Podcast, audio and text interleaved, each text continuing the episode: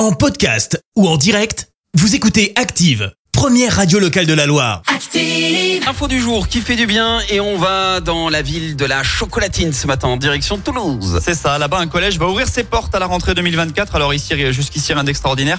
Sauf que ce nouvel établissement toulousain a été construit avec du bois, de la terre et de la paille. C'est pour permettre au bâtiment d'atteindre un bon niveau de performance énergétique. Et dans la cour de récréation du collège, il y aura des arbres qui ont été plantés, pas seulement pour faire de l'ombre, mais aussi pour servir de site de reproduction à certaines espèces de volatiles, d'insectes et de mammifères. Il y aura même une, une mare au milieu de la cour. C'est plutôt rigolo. Et puis cet établissement scolaire pourra malgré tout accueillir jusqu'à 720 élèves. On est sur un gros établissement de bassin toulousain. Et je sens que euh, Il des bêtises dans la mare. des petites, ouais, des petites conneries à faire dans cette mare. Je pense, c'est sûr. Merci, vous avez écouté Active Radio, la première radio locale de la Loire. Active.